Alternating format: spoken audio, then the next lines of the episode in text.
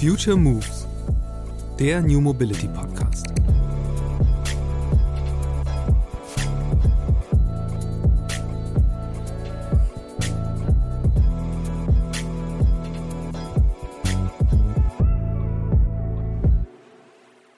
Ich habe mich schon immer viel mit Mobilität beschäftigt. Also ich habe GoFlux direkt nach dem Studium gegründet und wenn ich das dann irgendwann mal rückblickend betrachtet habe, waren 90 Prozent meiner Ideen Mobilität ja. im engeren oder weiteren Sinne. Das heißt, irgendwie lag es auf der Hand. Und meine Motivation war als Student Nutzer von Fahrgemeinschaften, immer wenn ich mal in Deutschland unterwegs war und von meiner Studentenstadt Köln nach Hamburg, Berlin, München gefahren bin, habe ich immer Leute mitgenommen. Ja. Dann war es kostenfrei. Und in Köln ist mir dann im Studium aufgefallen, dass da nach der Vorlesung immer der Bus voll ist. Mhm. Der Bus, der so in das äh, Studentenviertel fährt, während alle Autos quasi leer waren. Ja. Da habe ich gedacht, das kann doch nicht sein. Mich hat es gestört, dass das so ineffizient ist. Ich habe im Studium Betriebswirtschaft, äh, Logistik nur Dinge über Effizienz gelernt okay. und wie man in der Produktion noch 0,001 Prozent mehr Geld sparen kann. Ja. Und dann fährt ein Auto rum, was 80 Prozent der Sitzplätze leert. Und da habe ich gedacht, das kann ja nicht sein. Spannender Gedanke. Was wäre, wenn wir unsere privaten Pkw zum Teil des öffentlichen Nahverkehrs machen würden? Genau das ist die Idee hinter GoFlux. Das Startup aus Köln will BerufspendlerInnen zu Fahrgemeinschaften zusammenbringen. Damit sind sie nicht die Ersten. Aber GoFlux erweitert diese Idee um einen interessanten Spin. Neben Unternehmen, die ihre Mitarbeitenden zu Mitfahrenden machen wollen, setzen die Kölner auf Kooperationen mit lokalen Verkehrsbetrieben. Das langfristige Ziel?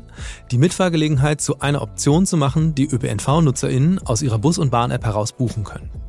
Wie lang der Weg dorthin ist, darüber habe ich mit GoFlux Gründer Wolfram Uhrlich gesprochen und dabei einige spannende Dinge gelernt. Etwa warum eine zunächst nicht geplante Chat-Funktion in der GoFlux-App zum Gamechanger wurde. Und wieso finanzielle Anreize, sowohl für Fahrende als auch Mitfahrende, der entscheidende Hebel für den Erfolg von Fahrgemeinschaften sind. Und warum sich ein Blick nach Frankreich lohnt, wenn es um das Thema Förderung von Pendeln mit privaten Pkw geht. Viel Spaß mit dieser Episode des Future Moves Podcasts mit dem CEO und Gründer von GoFlux sowie Vorstandsmitglied der Branchenvereinigung Mitfahrverband, Wolfram Uhrlich. Hallo Wolfram, ich freue mich sehr, dich im Podcast zu haben. Hallo, vielen Dank für die Einladung, freut mich auch hier zu sein. Erklär mal in drei Sätzen, was macht GoFlux und wie kommt die Mobilitätswende voran? Ja, ähm, wir bei GoFlux revolutionieren Fahrgemeinschaften für Pendelnde. Das heißt, äh, wir betreiben eine Mitfahr-App, die es äh, für Pendelnde ermöglicht, Fahrgemeinschaften wirklich sehr einfach zu organisieren, innerhalb weniger Sekunden mit, mit viel technologischer Intelligenz dahinter. Und äh, ganz wichtig ist, unsere Mitfahr-App ist wirklich fokussiert auf Menschen, die zur Arbeit fahren und wieder nach Hause fahren. Der Anwendungsfall ist wirklich darauf angewendet. Und aus unserer Sicht ist der Ansatz, äh, etwas zur Mobilitätswende maßgeblich beizutragen, dass wir ja extrem viele Pkw auf der Straße haben. Ich habe äh, einen Podcast hier in, in der Runde gehört, äh, wo Agnes Tjax hier war, der Verkehrssenator aus Hamburg und äh, der, wie viele andere sagte, Pkw stehen ja 23 Stunden ja. am Tag still. Eigentlich fehlt dann noch der zweite Teil des Satzes. Wenn die Pkw fahren, sind sie mit 1,1 bis 1,3 Personen besetzt. Das ja. heißt, drei, vier, fünf Plätze im Schnitt sind frei. Und wir gehen genau auf dieses Potenzial, nutzen vorhandene Ressourcen. Also die Fahrer sind bei uns schon da, die Autos sind schon da. Und dieses Potenzial erschließen wir mit unserer Mitfahr-App. Lass uns ein bisschen, ein bisschen ins Detail gehen, wie das genau funktioniert, weil tatsächlich Mitfahr-Apps ist ja jetzt auch keine ganz neue Idee. Ähm, was, was macht ihr anders und am Ende, äh, womit wollt ihr dann überzeugender sein als die Angebote, die es bislang gab? Ja, ist ganz interessant. Fahrgemeinschaften sind überhaupt nichts Neues. Also wenn ich äh, mit der Generation meiner Eltern spreche, die sind so Mitte 60, dann ist Trampen oder schwarzes Brett an der Uni so das Ding gewesen. Und ja. in meiner Generation, ich bin Anfang 30, ist eher das, was man gelernt hat, steigt niemals in das Auto eines Fremden. Das ist gefährlich. Und irgendwo unterwegs muss es in Deutschland so einen so einen Knick gegeben haben, dass Fahrgemeinschaften nicht mehr präsent sind. Auf der langen Strecke sind Fahrgemeinschaften erfolgreich. Da gibt es Anbieter wie BlaBlaCar, kennt ja. glaube ich jeder. Aber in dem Anwendungsfall für Pendelnde gibt es das quasi gar nicht. Und ähm, da haben wir jetzt auch, wir haben 2017 angefangen mit der Idee, lange gebraucht, so den, den Dreh rauszubekommen. Aber inzwischen ist es wirklich so, dass wir in unserem Projekt in Bonn beispielsweise äh, eine signifikante Anzahl von Fahrgemeinschaften erzielen. Werbung Offen gestanden, ich bin eher skeptisch, was Nahrungsergänzungsmittel angeht, aber ausprobieren kann man es ja mal. Also steht seit rund zwei Monaten AG1 in meinem Kühlschrank. In der grünen Tüte ist ein Pulver, das laut Hersteller Ergebnis einer wissenschaftlich basierten Mischung hochwertiger Inhaltsstoffe ist. Vitamine, Mineralstoffe, Bakterienkulturen, Antioxidantien, ein Pilzkomplex, insgesamt über 70 Zutaten, die alle aus natürlichen Lebensmitteln stammen. Hinter der Formel von AG1 steckt die Idee der Nährstoffsynergien, einem wissenschaftlichen Konzept, das darauf abzielt, die Wirksamkeit einzelner Nährstoffe zu verstärken.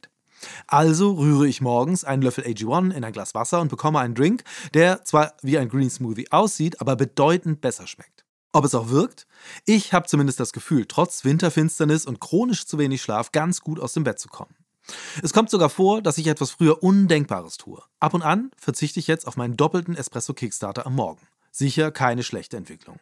Auch über den Tag hinweg fällt es mir aktuell leichter, konzentriert meine Aufgaben abzuarbeiten.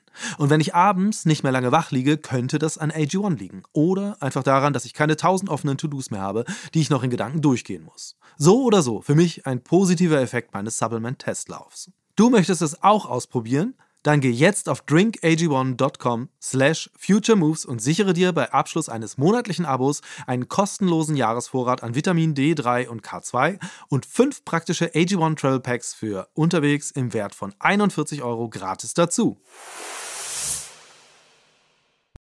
Äh, Lass uns nachher nochmal ausführlicher über diesen, diesen Case Bond sprechen, weil der ganz spannend ist. Äh, zunächst aber vielleicht mal allgemein, was sind denn so die, die Drehschalter, an denen man da so ein bisschen ähm, rumspielen muss, damit es funktioniert, damit die Leute das attraktiv finden? Ja, also unsere Kernansicht erstmal ist es, den Menschen so einfach wie möglich zu machen. Das heißt, man registriert sich in der App, wenn man sie runtergeladen hat, äh, gibt uns Infos über die Pendelstrecke. Das heißt, wo ist der Wohnort, wo ist der Arbeitsort und wann pendelt man in der Regel. Und ab da übernimmt unsere App unsere Technologie ja. und informiert, wie man es aus anderen Apps kennt, per Push-Nachricht dann, wenn Fahrgemeinschaften da sind. Das heißt, man hat einmal einen initialen Aufwand und dann nur noch, wenn es wirklich die Menschen zusammenbringt. Das heißt, den Organisationsaufwand runterbrechen, so weit wie es geht, weil die Herausforderung ist, wir äh, treten in das äh, tägliche Verhalten der Menschen ein, wo sie ihre Standardabläufe haben. Ja. Und da Verhaltensänderungen zu erreichen, ist mit das Schwierigste, was man äh, ja, versuchen kann. Wir, wir schaffen es inzwischen ganz erfolgreich. Also einfach auf der einen Seite und auf der anderen Seite ist der Kernmotivator in unserer App der finanzielle Anreiz. Das ja. heißt, Fahrende erhalten im Schnitt 15 Cent pro Kilometer, Mitfahrende zahlen diese 15 Cent pro Kilometer als Kostenbeteiligung.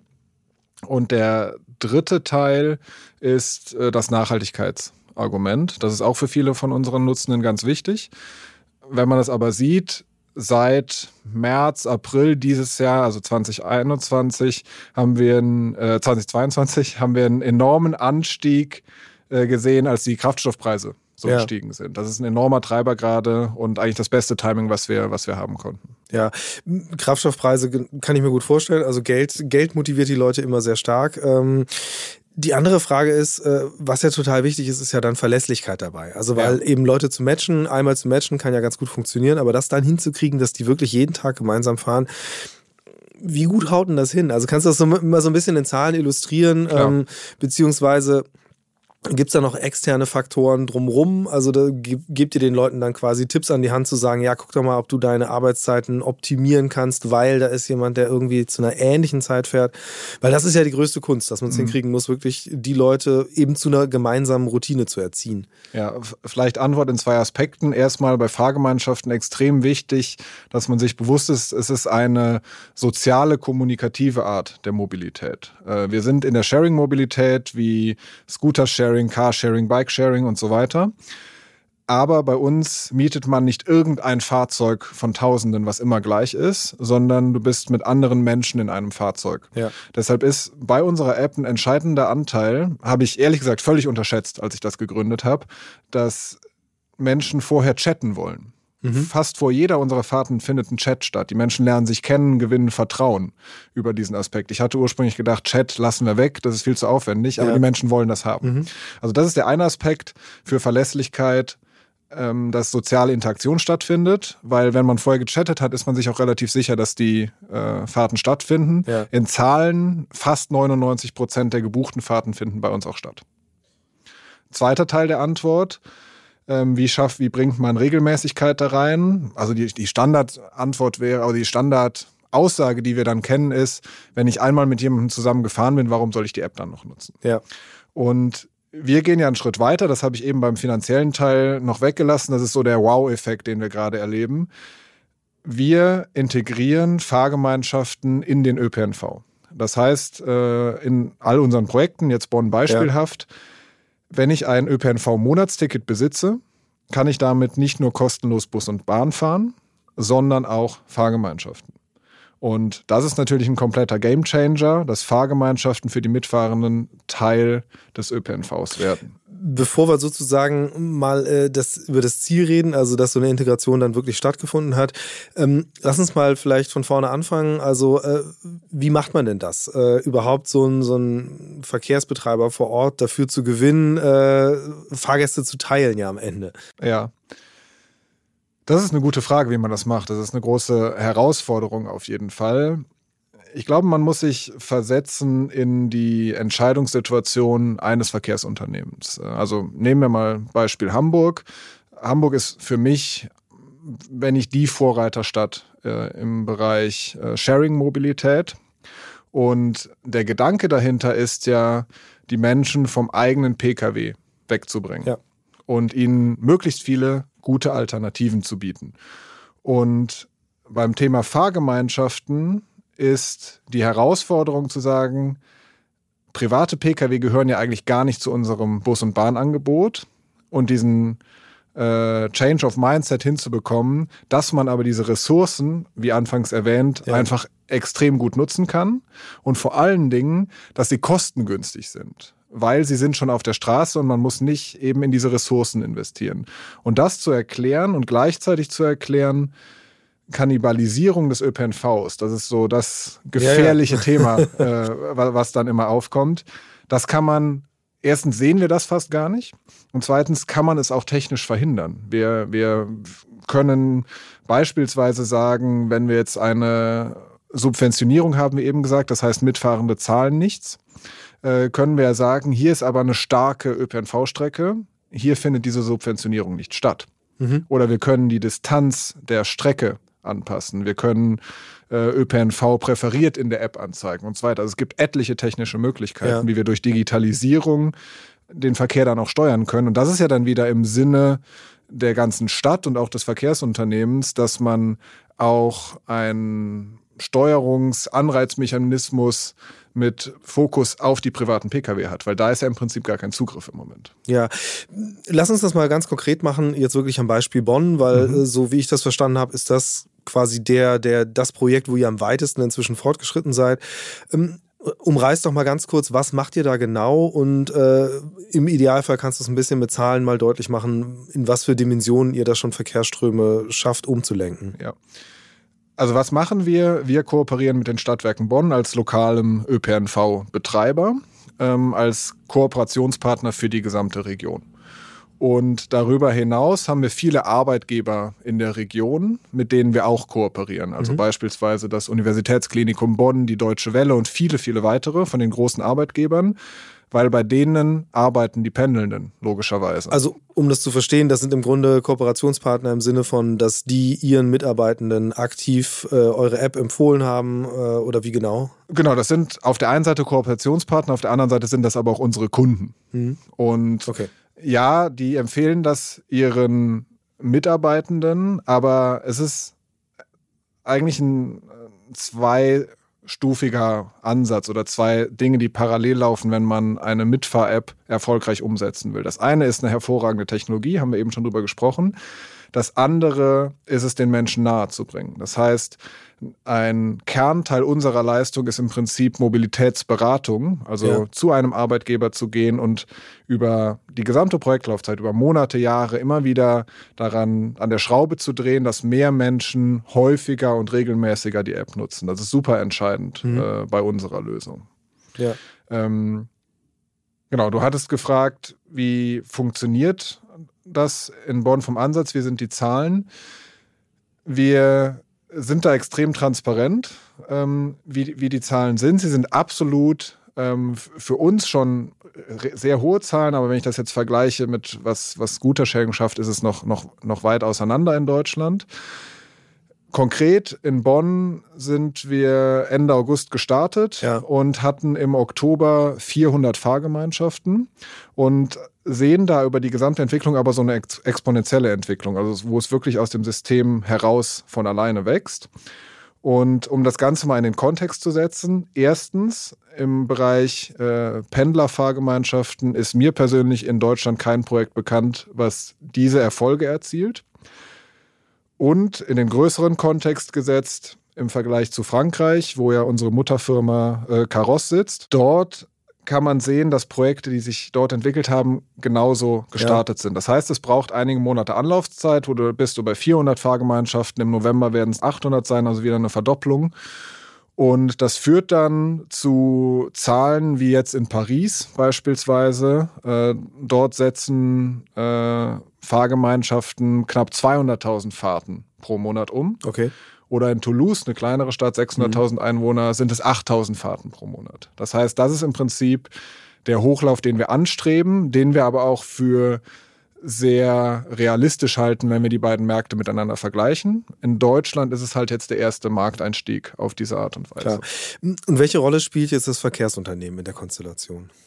Das Verkehrsunternehmen ist im Prinzip der lokale Know-how-Träger über Mobilität. Es gibt keinen, der mehr weiß über ja. Mobilität und es gibt vor allen Dingen auch keinen, der mehr Vertrauen schafft. Ähm, eine Anekdote, ganz am Anfang jetzt des Projekts in Bonn bin ich äh, mit einer Fahrgemeinschaft von Köln nach Bonn gefahren und da sagte mir die, meine Fahrerin, äh, die, die fuhr von der Arbeit nach Hause, sie hätte ja dann das in der Zeitung gelesen und überlegt, soll sie das jetzt machen und hätte irgendwie aber Bedenken gehabt, ob das mhm. von der Sicherheit gut ist. Und ein Grund für sie, das dann zu nutzen, war, dass es eben von den Stadtwerken Bonn ist. Also dieses Vertrauen, was diese ja. Marke dann reinbringt, ist natürlich viel größer, als wir das als äh, noch kleines, wachsendes Unternehmen aufbringen können. Ja. Ich hatte jetzt äh, im Vorgespräch schon gelernt, äh, der, der Case in Köln hat damals nicht so gut geklappt. Jetzt im direkten Vergleich, was, was war da anders? Also wir, wir haben sowohl in Düsseldorf einen Case probiert, der hat aber zehn Tage vor Corona angefangen, also ich glaube, okay. den können wir einfach streichen. Den Kölner Case haben wir im Sommer 2021 gemacht, das heißt, das war auch noch Corona-Zeit. Ja. In Köln war noch der Ansatz, viel in der Innenstadt unterwegs zu sein. Das heißt, Fahrgemeinschaften wirklich äh, von einem Stadtteil zum anderen Stadtteil über drei, vier, fünf Kilometer zu machen. Und da haben wir einfach gesehen, das funktioniert nicht. Also auf der einen Seite bekommen die Fahrer zu wenig Geld. Wir haben da ja eine gesetzliche Begrenzung, wie ja. viel sie bekommen dürfen. Wo liegt die? Äh, bei 30 Cent pro Kilometer. Mhm. Also das äh, heißt, es können bei, in euer Modell zwei Leute mitfahren, äh, ein dritter würde sozusagen aus finanziellen Gründen schon nicht mehr gehen. Im, Im, Moment ja, aber wir arbeiten an Lösungen, auch mehr mitnehmen mhm. zu können, aber wir werden niemals diese 30 Cent Grenze verschieben können. Mhm. Das steht im Personenbeförderungsgesetz. Und Gut, da steht vieles, was sich irgendwann auch mal geändert hat. Aber genau, weiß, das hat schwer. sich tatsächlich 2021 geändert, mhm. ähm, dass das Personenbeförderungsgesetz anzuwenden ist, wenn es eben 30 Cent pro Kilometer sind. Okay. Und äh, für, für den Mitfahrmarkt war das extrem gut, weil wir haben jetzt eine klare Grenze. Über 30 Cent ist nicht erlaubt, darunter ist grüner Bereich. Mhm. Vorher war alles grauer Bereich. Also es war ein sehr guter Schritt, aber es muss auch noch viel kommen ja. im, in, im Personenbeförderungsgesetz. Und also was nicht funktioniert hat in Köln, war innerhalb der Stadt fahren. Das Gegenangebot ist einfach viel zu groß. Warum ja. soll ich mitfahren, wenn ich auch äh, in Köln, Kölner Verkehrsbetriebe, Tierscooter, Schernau, also ich kann ja alles nutzen, mein eigenes Fahrrad. Und was sich dann bei uns herausgestellt hat, ist, unser Case sind Pendelnde und unsere Distanz bei den Strecken ist im Schnitt 18 Kilometer. Oh, Und die Fahrten gehen in der Regel von außerhalb der Stadt in die Stadt, ja. dort wo morgens Stau ist und umgekehrt, wo nachmittags Stau ist. Das sind unsere Fahrten. Und 18 Kilometer Durchschnittsdistanz macht ja kein anderer Sharing-Dienst. Das heißt, wir erschließen auch eine Marktnische, mhm. die ziemlich groß ist für eine Nische, ehrlich gesagt, ähm, wo ähm, ja, wo noch keiner ist, wo es dann auch spannend wird. Ja, jetzt mal so ein bisschen ähm, in die Zukunft gedacht, äh, was, was sind denn so auch auf Basis von diesen Erkenntnissen, also wo sitzen die KundInnen, die ihr bedient, äh, die ihr von A nach B bringt, äh, wie, wie baut man das aus? Weil am Ende heißt es ja auch, je mehr du in die Fläche gehst, desto schwieriger oder desto, ja, desto weiter auseinander sitzen einfach die Menschen, die du adressieren musst. Mhm. Wie kriegt man das gut hin? Weil am Ende ist das ja eben auch äh, so, ein, so, ein, so ein, das Erlebnis dieses Produkts muss ja gut sein. Und äh, wenn ich in die App gehe, muss ich zumindest ein Angebot finden, weil sonst mache ich es vielleicht nochmal, aber dann denke ich mir, nee, okay, bringt nichts, fahre ich doch wieder Auto. Exakt. Also du musst was am Anfang finden, das ist extrem wichtig vielleicht so ein bisschen, weil, weil das Thema häufig kommt, wenn ich eine Region habe, wo weniger Menschen leben, habe ich auch eine Region, wo weniger Straßen sind. Das mhm. heißt, die Verkehre bündeln sich ja trotzdem auf den Straßen. Für uns der Ausblick, sage ich mal jetzt auf die nächsten drei bis fünf Jahre, ist 100% dieser Pendlerfokus. Man ja. kann Fahrgemeinschaften auf Kurzstrecken hoffentlich irgendwann weiterdenken in den Feierabendverkehr, in den Freizeitverkehr. Aber wir machen jetzt erstmal das und gucken, dass das in Deutschland äh, wirklich erfolgreich wird. Und dann ist der ländliche Bereich für uns spannend, weil dort die Menschen leben, die dann viel in die Zentren fahren ja. um dort zu arbeiten. Ein Zentrum kann jetzt Köln, Hamburg, Berlin, München sein. Ein Zentrum kann aber auch eine 50.000 Einwohnerstadt sein oder eine 30.000 Einwohnerstadt, die ja dann eine extreme Zentrumsfunktion in einem ländlichen Raum wieder hat. Das heißt, ja. für uns sind alle diese Bereiche, die es ja im Prinzip überall in Deutschland gibt, mit Zentrumsfunktion interessant. Und das Entscheidende ist aber für uns diese Zusammenarbeit mit den Städten und Regionen. Wir bieten ein Produkt an, was die Mobilität ergänzen soll. Und genauso wie ein On-Demand-Anbieter oder Nextbike als Sharing-Radanbieter einen lokalen Partner benötigt, benötigen wir das auch. Und ich glaube, das ist der große Unterschied, den, den wir jetzt auch in Deutschland erklären müssen warum man das machen sollte, was die Vorteile sind, was das kostet, also was das Kosten-Nutzen-Verhältnis ist. Und das können wir glücklicherweise am französischen Beispiel super erklären, weil es da extrem gut läuft. Lass uns mal ein bisschen genau über diesen Vergleich sprechen, beziehungsweise darüber, was, was in Frankreich anders läuft, weil äh, es scheint ja schon durch, also der Markt da scheint schon weiterentwickelt zu sein und dafür gibt es ja sicher auch Gründe, warum dieses Modell dort äh, schon stärker adaptiert ist als hier. Ja, also die Gründe, die ganz klar erkennbar sind, äh, sind die gesetzlichen Rahmenbedingungen. Mhm. Man kann das, glaube ich, so zusammenfassen. Vor fünf, sechs, sieben, acht Jahren war der französische Mitfahrmarkt, ich spreche jetzt immer nur von Pendelnden, also ja. nicht von diesem Langstreckenmarkt, darum geht es nicht. Dieser pendelnden Markt für Fahrgemeinschaften war wahrscheinlich ähnlich wie hier. Das heißt, es sind Menschen gemeinsam Auto gefahren, aber eher so informell, weil sie sich kannten auf der, ja. von der Arbeit, von, von zu Hause. Und dann hat sich das vielleicht zufällig ergeben. Aber dieses enorme Potenzial, das per Digitalisierung zu erschließen, gab es damals nicht. Und dann gab es in Frankreich natürlich mit BlaBlaCar den Vorreiter für Fahrgemeinschaften auf der Langstrecke, ja. der als weltweites Unternehmen und als top-europäisches Startup unterwegs war. Und ich glaube, das hat dazu beigetragen, dass es da politisch auch eine gewisse Lobby dafür gab. Und äh, dann kamen weitere Unternehmen dazu, wie unsere Mutterfirma Caros, die das dann auf die Pendelnden gemünzt haben. Mhm. Und jetzt ein Sprung in die heutige Zeit, extrem viele ähm, politische Instrumente, die angewendet werden. Ein Beispiel sind diese Subventionierungen, also dass äh, Mitfahrende kostenfrei fahren können mit ÖPNV-Ticket, hat in Paris angefangen. Inzwischen gibt es Dutzende Regionen in Frankreich, wo das Standard ist, dass die Regionen dieses äh, Thema Fahrgemeinschaften finanziell subventionieren. Also quasi, dass man es einmal versteht, das heißt letztlich, dass für, den, für die KundInnen äh, es sich egal ist, ob sie jetzt mit dem Bus fahren oder mit der Fahrgemeinschaft, weil sie quasi eh schon ihr Ticket haben? Genau, die haben ihr Ticket und können dann kostenfrei mitfahren. Mhm. Das ist begrenzt auf 20 Kilometer pro Strecke in Paris, beispielsweise 10 Cent pro Kilometer. Und gilt aber zum Beispiel auch, wenn die Luftverschmutzung ein gewisses Level überschreitet mhm. oder wenn im ÖPNV, also im Bus- und Bahnbereich, gestreikt wird. Also okay. ist auch ein ganz interessantes Instrument. Gerade in Frankreich. Gerade in Frankreich, ja. Gerade vor zwei Wochen war ich da, da war genau das Thema. Dann passiert in Paris nicht mehr so viel, wenn da gestreikt wird.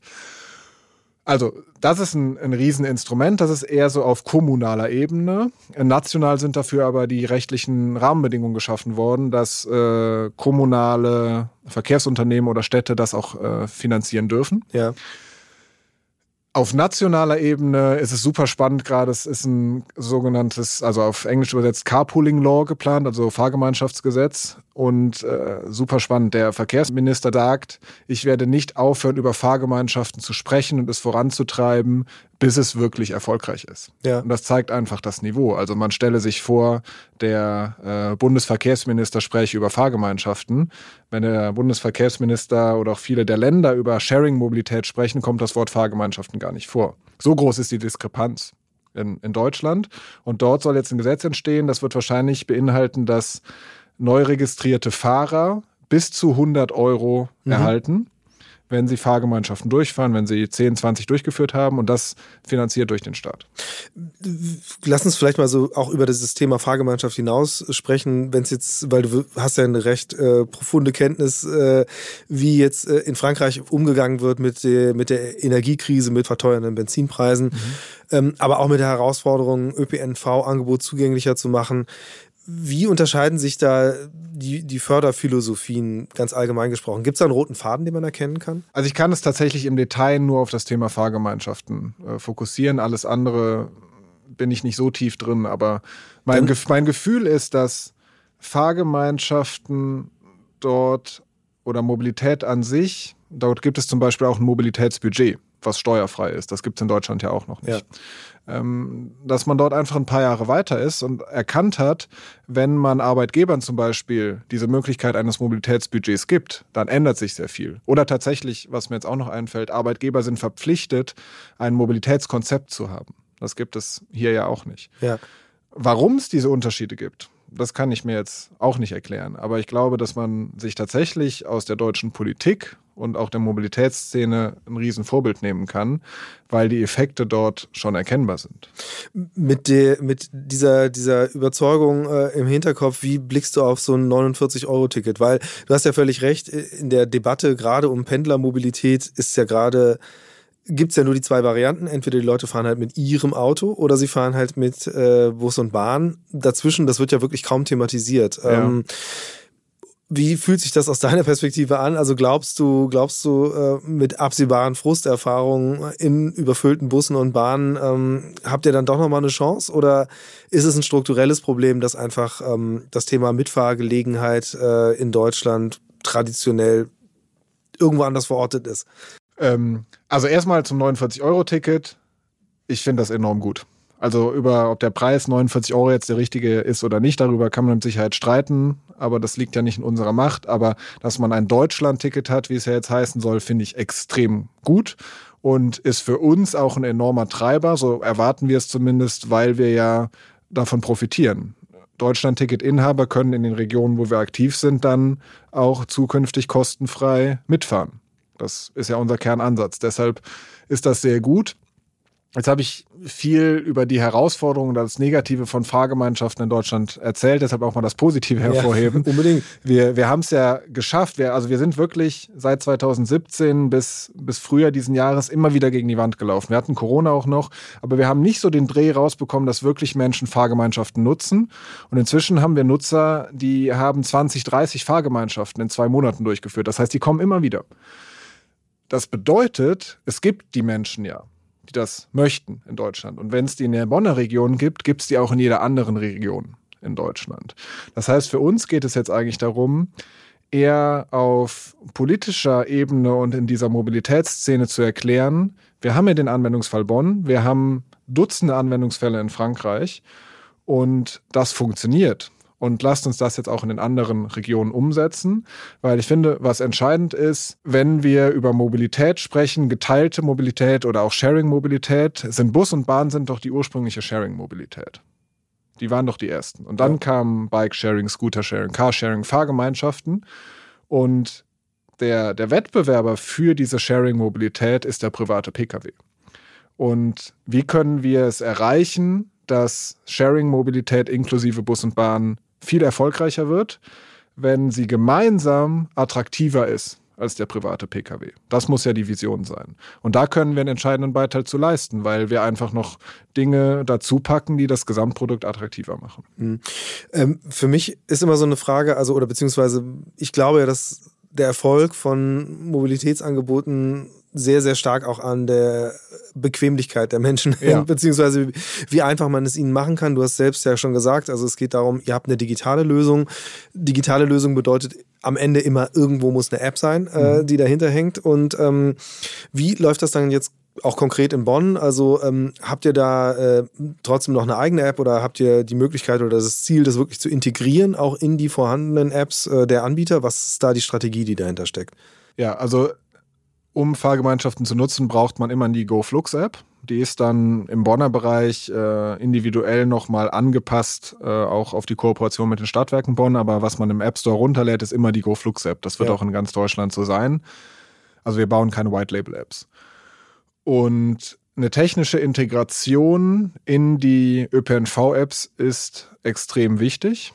Wir machen es mit dem Verkehrsverbund Rhein-Sieg, also auch mhm. Köln-Bonner Region so. Wir werden es mit dem Münchener Verkehrsverbund so machen, dass wenn ich eine Fahrplanauskunft mache, ich möchte von A nach B fahren, dass dann auch Fahrgemeinschaften angezeigt werden. Bestenfalls sogar intermodal. Das mhm. heißt, dass ich ja. die Wegekette erst Fahrgemeinschaft, dann Bus oder Bahn zum Beispiel habe. Diese Integration ist extrem wichtig. Das ist aus unserer Sicht wichtig, um eine Sichtbarkeit zu haben. Wir wissen aber auch, dass es gerade zu Projektbeginn nicht der alleinige Treiber sein kann. Also klar finden Menschen darüber das Thema Fahrgemeinschaften, werden darauf aufmerksam und buchen vielleicht dann auch eine Fahrt. Aber jetzt nur zu sagen, okay, technische Integration, das war's, dann wird kein Fahrgemeinschaftsprojekt erfolgreich. Es ist ein Baustein von vielen. Ja, lass uns da nochmal drüber sprechen. Genau, was sind so die, die, die soften Erfolgsfaktoren? Also wie gewinnt man die Menschen wirklich äh, überhaupt erstmal sozusagen mal eine Nachricht in so einen Chat zu schreiben und ja. zu gucken. Ähm, äh, also wie funktioniert das Onboarding bei euch? Ja. Kann ich noch mal ein bisschen ausführlicher das darstellen, was ich zu Beginn angerissen habe? Das Onboarding ist extrem kurz. Der Hintergrund ist, wenn wir Nutzende motiviert haben, die App herunterzuladen, haben wir so einen kurzen Moment, wo wir sie gefangen haben. Das heißt, da holen wir uns die wichtigen Infos. Startpunkt, Zielpunkt, Pendelzeiten und bestenfalls noch persönliche Infos, Profilbild, persönlicher Text, dann steigt das Vertrauen. Ja. Und dann, wenn wir jetzt in einer Region wie Bonn sind, ist es so, dass wir in über 90 Prozent der Fälle schon Fahrten anzeigen können. Und das ist dann natürlich dieser Aha-Effekt. Das funktioniert ja. Da sind ja Fahrten. Ja. Und dann ist äh, die Transformation in Fahrende gar nicht mehr so schwierig. Wenn wir jetzt bei den anderen 10 Prozent sind, die keine Fahrten angezeigt haben oder in anderen Regionen, wo es noch nicht so dicht ist, das Netz, dann greift unsere Technologie zu, wenn Fahrten entstehen und informiert dann per Push-Nachricht, per Mail, also mhm. aktiviert die Nutzenden. Und äh, damit ist der Zugriff eigentlich relativ leicht, aber wirklich das, was das Entscheidende ist, ist, dass die finanziellen Anreize stimmen. Das motiviert die Menschen heute. Das das muss man sich, glaube ich, auch bewusst machen. Wenn man heute eine Pendelstrecke von 30 Kilometer hat bei den Spritkosten, dann und das täglich fährt hin und ja. zurück, dann kommen da einige hundert Euro zusammen im Monat. Und das ist gerade für Menschen, also wir sind zum Beispiel relativ stark im Bereich Pflegeberufe oder im Bereich Logistik, mhm. also wo Menschen teilweise Mindestlohn verdienen oder nur knapp darüber. Für ja. die ist das echt ein Hammer gerade. Und wenn die so eine Lösung dann haben, sind die dankbar dafür, dass sie das nutzen können. Ja. Äh, jetzt lass uns mal so, so, so einen weiten Sprung in die Zukunft machen. Ähm, du hast vorhin selbst gesagt, also wenn, wenn, wenn es funktioniert, dann äh, steigt da auch, steigen die, die Fahrten exponentiell, beziehungsweise äh, es wird wirklich dann eine, eine Säule der urbanen oder der regionalen Mobilität äh, für PendlerInnen. Ähm, wo ist da sozusagen die Zielmarke? Also ähm, was glaubst du, wo, wie sieht so ein voll entwickeltes ja, Pendelsystem, Ö, Pendelökosystem dann am Ende aus? Welche Rolle spielt ihr da drin, wenn das jetzt funktioniert? Ja. Ich würde das eher so als, als großes Bild machen, gar nicht jetzt in Zahlen fassen. Aber meine Einschätzung ist, dass wir über einen Verlauf von, von drei bis fünf Jahren in einer Stadt, in einer Region wirklich signifikant das Mindset der Pendelnden ändern können. Und dass wir es erreichen können, Teil des öffentlichen Nahverkehrs zu werden, so dass ich mir dann morgens überlegen kann, wenn ich mal nicht im Homeoffice bin, sondern in die Arbeit, äh, zur Arbeit fahre, welche Möglichkeiten habe ich gerade? Dann gucke ich in meine Mobilitäts-App und sehe, ich kann mit dem Fahrrad zur S-Bahn-Linie fahren und da einsteigen. Es kann aber auch sein, dass die S-Bahn an dem Tag verspätet ist und Fahrgemeinschaften schneller sind. Andererseits kann es sein, dass hier in Hamburg der Elbtunnel komplett zu ist und die Fahrgemeinschaft lohnt sich nicht. Das heißt, wir werden einfach Bestandteil und so wie du es eben gesagt hast, es muss ja einfach sein, es muss komfortabel sein. Und das Entscheidende beim Thema Fahrgemeinschaften ist, dass es einen komfortablen und gleichzeitig schnellen Mobilitätsaspekt bieten kann. Weil je weiter ich aus einer Stadt rausgehe, desto schwächer wird die ÖPNV-Verbindung. Und dann kann die, oder dann ist es heute schon so, dass gerade die intermodale Kombination, das heißt, ich fahre erst Fahrgemeinschaft und dann ÖPNV, ist meistens sogar die schnellste weil ich kann außerhalb komfortabel im Auto sitzen und zur S-Bahn fahren, schnell, ohne Stau. Und wenn dann die Stauregion kommt, steige ich auf die Schiene um und kann da schnell fahren. Und ich glaube, meine Vision dahinter ist, oder es ist unsere Vision, dass es ein integraler Bestandteil wird, der mal genutzt wird und mal nicht genutzt wird und die Gesamtattraktivität des Mobilitätssystems erhöht. Hm. Und was wären jetzt so, du sagst es ja, in Frankreich spielt es eine ganz entscheidende Rolle, dass die Politik diese, das Potenzial sieht und entsprechend auch äh, Förderungen ähm, da drauf wirft. Äh, wie, wie wirst du da, oder was müsste in Deutschland passieren oder generell, was muss überhaupt passieren von politischer Seite, um zu sagen, okay, wir wollen den Wandel der Mobilität eben auch über Fahrgemeinschaften vorantreiben? Ja.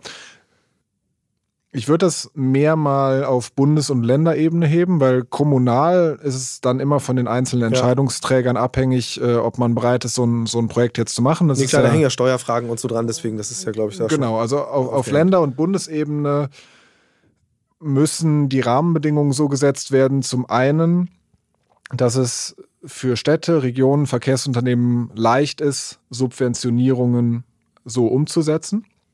Dann muss ein, im Prinzip eine Regelung, oder es wäre gut, wenn es eine Regelung gäbe, die Regionen auch zu, dazu verpflichtet, Fahrgemeinschaftsprojekte umzusetzen. Das gibt es in Frankreich mhm. beispielsweise.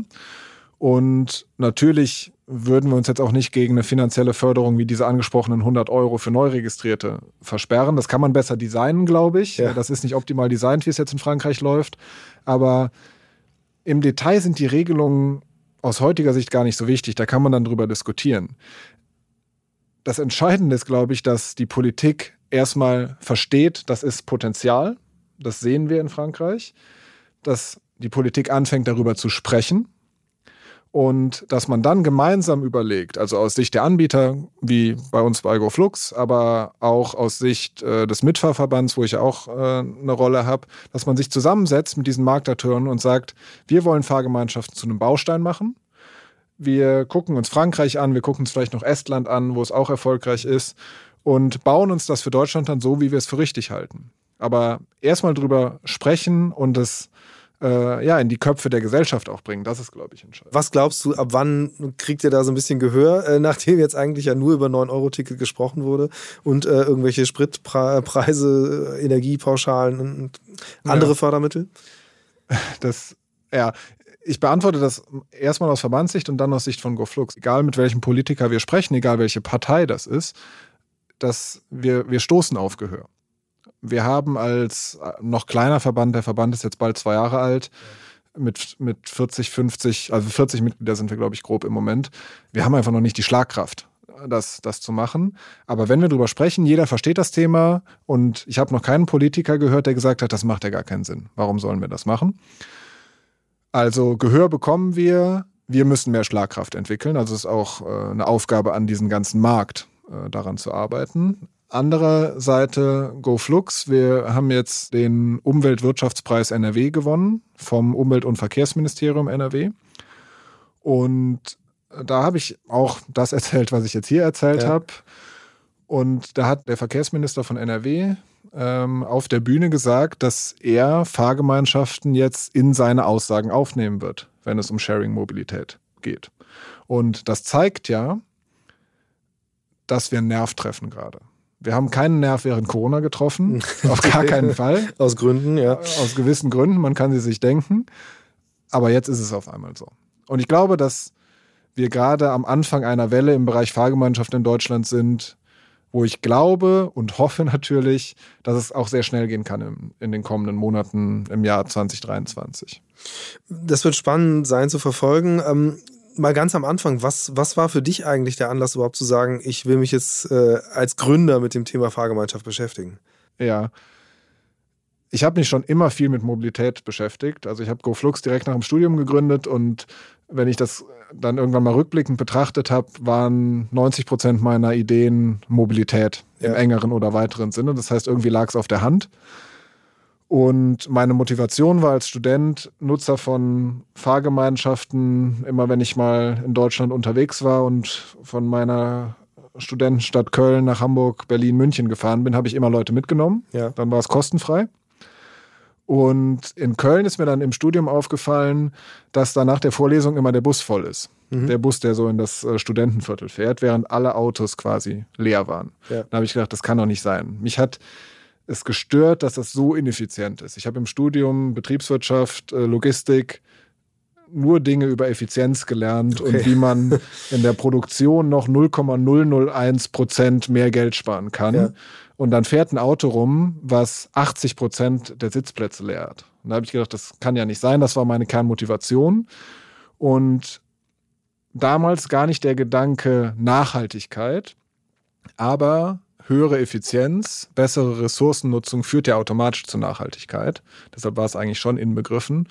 Und dann haben wir natürlich auch von der Entwicklung profitiert. 2017 gab es noch kein Scooter-Sharing und, und sowas. Also ja. es ist in den letzten Jahren, ist der Markt ja einfach auch enorm gewachsen.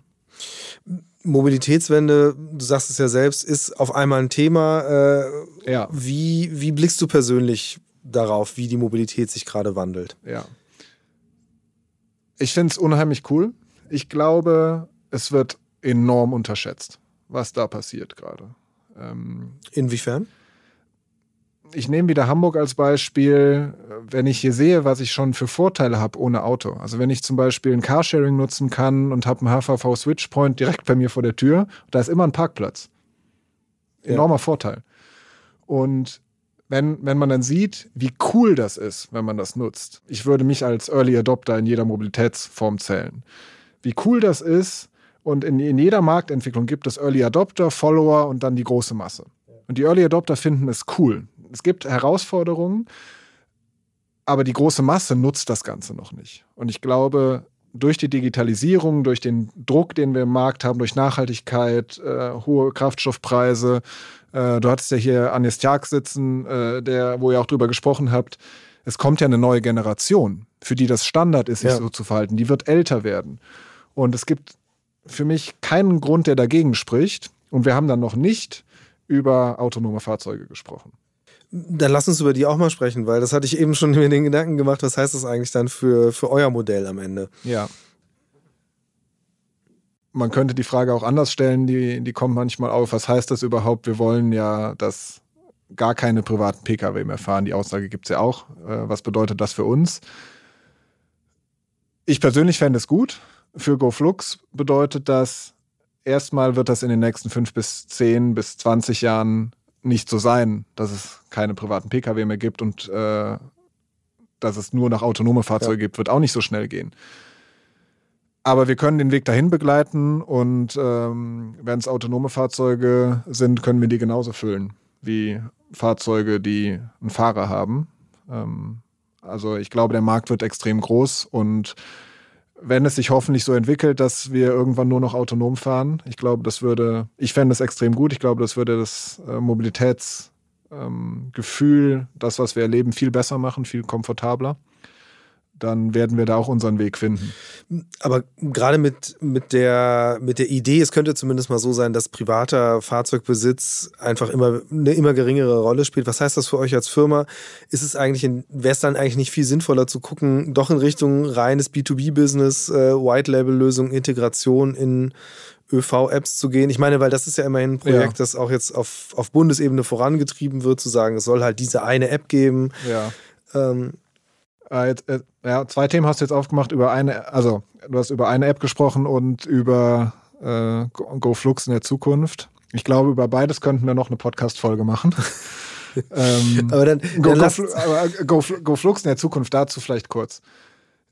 Ich, ich könnte mir jetzt viele Dinge ausdenken, war, warum es für uns attraktiv ist, wenn es äh, keine Autos mehr in Privatbesitz wenn es gibt, wenn es autonome Fahrzeuge sind. Könnte ich mir viele Szenarien ausdenken, weil ich sage zum Beispiel, wir haben ja die Nutzenden.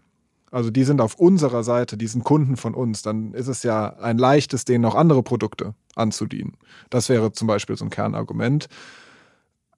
Aber also innerhalb der Firma beschäftigen wir uns damit nicht. Also wir haben erstmal genug damit zu tun, äh, Fahrgemeinschaften hier erfolgreich zu machen.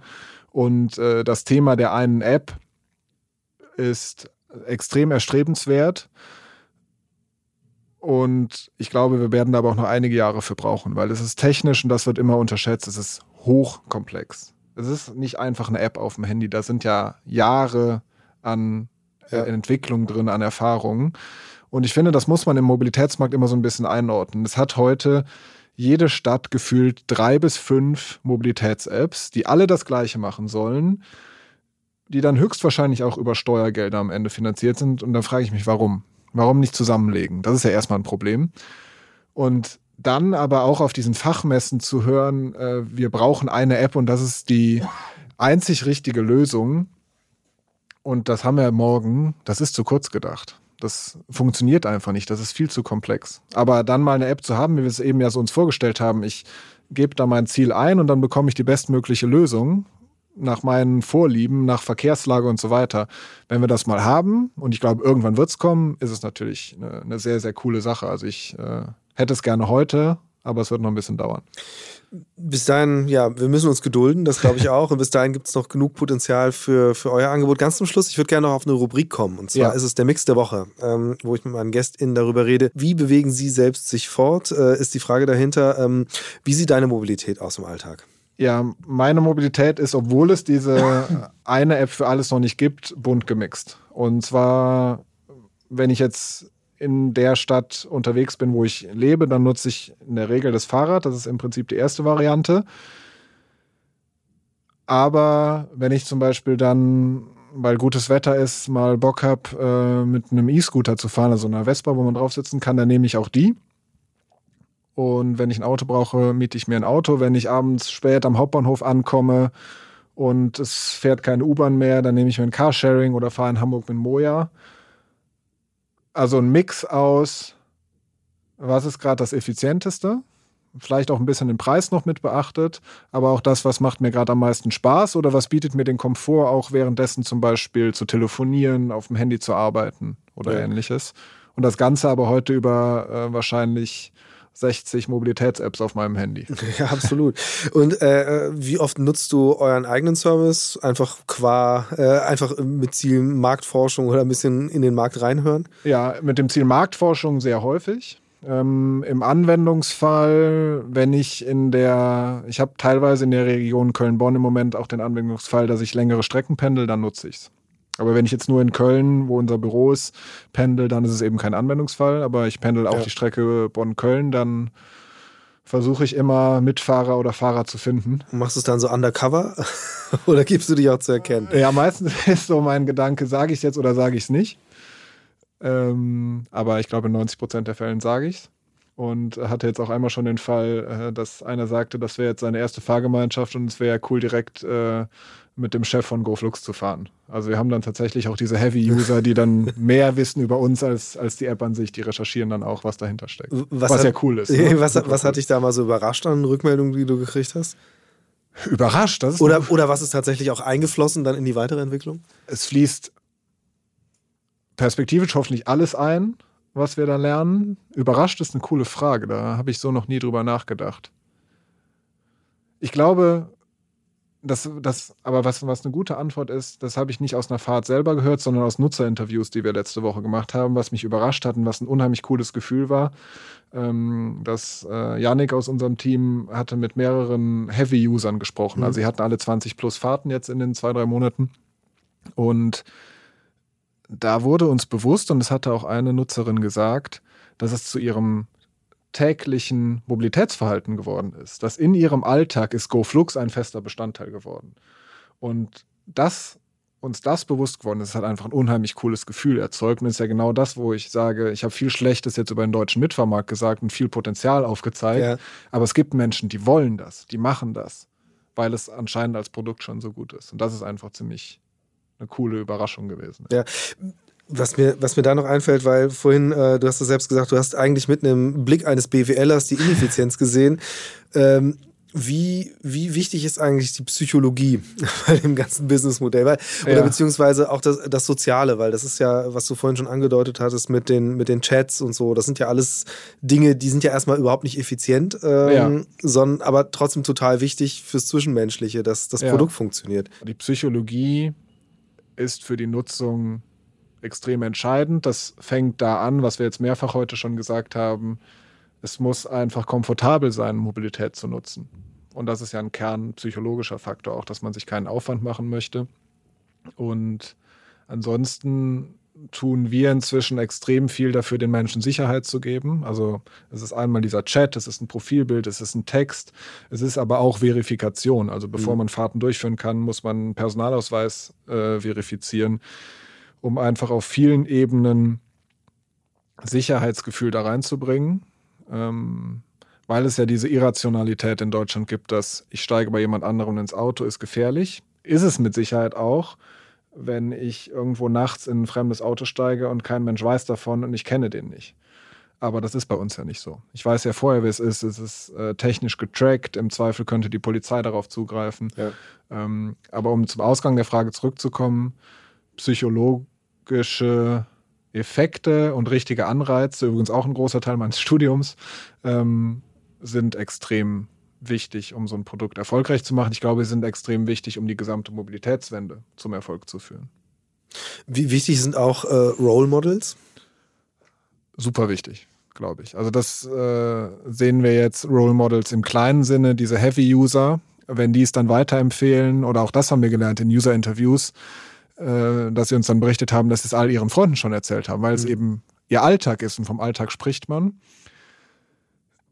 Was richtig cool wäre, wäre ein Role Model, was dahinter steht und was eine große Öffentlichkeit hat. Also ich würde jetzt sagen mal so ein klassischer Promi, ähm, der deutschlandweit bekannt ist, wäre ein super Role Model, was cool wäre für uns. Oder auch wenn es, wenn man uns weiter runterbricht, äh, wenn wir jetzt in der Stadt aktiv werden und dann sagt der Oberbürgermeister, ich fahre mal damit. Oder vielleicht nicht der Oberbürgermeister, aber einer der Senatoren in Hamburg sagt es. Oder innerhalb eines Arbeitgebers sagt der Vorstandsvorsitzende oder die Geschäftsführung, sie machen es.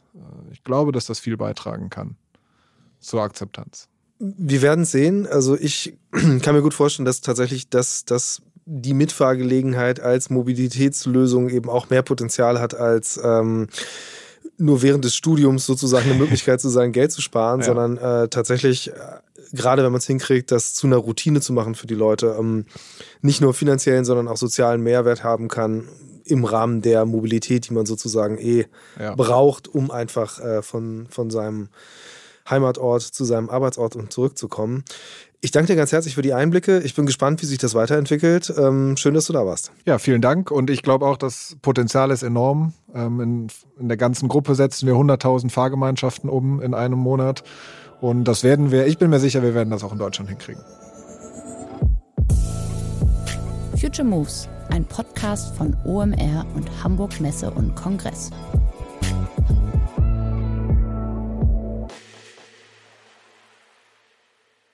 Dieser Podcast wird produziert von Podstars bei OMR.